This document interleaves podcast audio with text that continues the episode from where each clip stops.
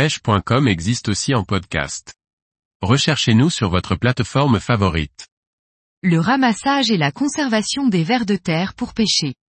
Par Olivier Lalouf.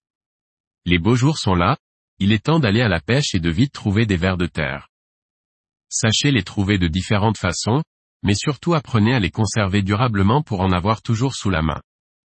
Le ver de terre, animal le plus présent sur Terre, à lui seul, il représente 80% du poids total de tous les animaux terrestres, y compris l'homme. Il est aveugle, sans cerveau et respire par la peau. En France, on estime à 2 millions de vers de terre à l'hectare, soit d'une tonne à 4 tonnes pour les terrains les plus propices. Leur poids total en France serait de 200 millions de tonnes, soit 33 fois la population humaine française.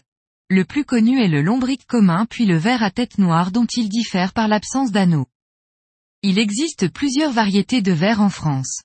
Les deux les plus faciles à distinguer sont le ver de fumier un peu jaunâtre avec beaucoup d'anneaux et le ver de berge qui bouge beaucoup et est très rouge. Le ver se nourrit de matières organiques en décomposition, il avale la terre et rejette des tortillons qui sont extrêmement riches en phytohormones qui favorisent la croissance des plantes. Le lombric est hermaphrodite, mais a quand même besoin d'un partenaire pour sa reproduction, les sexes sont situés dans la partie antérieure du corps à proximité de l'anneau, c'est dans ce dernier que les œufs se développeront. Le ver peut creuser et vivre jusqu'à 2 mètres de fond, en remontant, il emmène avec lui des oligoéléments et en redescendant, il transporte des nutriments de surface en profondeur. Il est le meilleur aérateur de sol et le meilleur mélangeur de couches. Au jardin avec une fourche bêche, on trouvera des vers à tête noire et de gros lombrics orangés. C'est la technique la plus répandue. Au printemps, lorsque la terre est humide, placez-vous dans un pré où les tortillons sont nombreux et piétinez un emplacement. En quelques instants, les vers vont sortir de terre sur un périmètre pouvant aller jusqu'à 5 mètres de votre place. Une autre technique assez ludique, est de les chercher le soir à la lampe électrique. Les nuits humides de printemps, les vers à tête noire sortent de leurs trous, mais laissent une partie de leur corps dans ces trous. Il faut venir discrètement la nuit avec une lampe électrique qui n'éclaire que faiblement.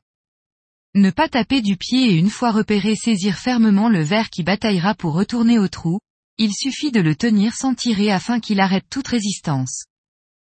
Les vers à tête noire ont la queue qui se termine en feuille de saule, c'est ainsi qu'ils s'ancrent dans leur galerie.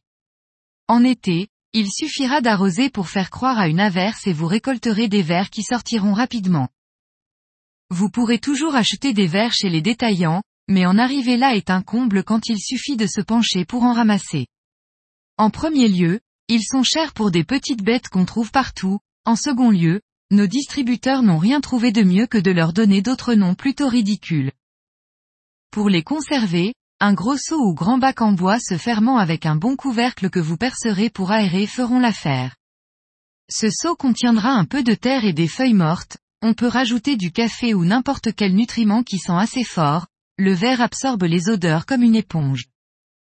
Les vers de terre se conservent assez longtemps pourvu que la terre soit suffisamment humide mais pas mouillée, et nourricière. Pour cela, mettez dans un gros seau de type seau à choucroute une moitié de terre puis des feuilles mortes ou des morceaux de carton de livraison que vous aurez humidifiés. Ne croyez pas que les vers de terre se nourrissent de terre, les vers sont des décomposeurs. Ils se conserveront durablement si vous les nourrissez correctement. Vous les maintiendrez en leur donnant des feuilles, des restes de légumes, de la mousse, de la sciure de bois et du carton ou des feuilles de journal en petits morceaux. Vous pouvez durcir vos verres en plaçant du marc de café en terre, un contenu de filtre à café pour un seau est largement assez suffisant. Le ver de terre est la paroi, il est très apprécié de tous les poissons. Des blancs au carnassier, il séduira aussi les carpes et les tanches. La saison de la truite venue, Notre-Dame Fario adore croquer des beaux vers de terre, par eau basse et claire, elle aimera les petits vers bien remuants de type vers de berge. Alors que si l'eau se teinte et monte, elle attaquera une grosse bouchée composée d'un gros lombric ou d'une grosse tête noire. Mais le ver de terre est l'arme ultime pour notre très chère anguille qui en raffole.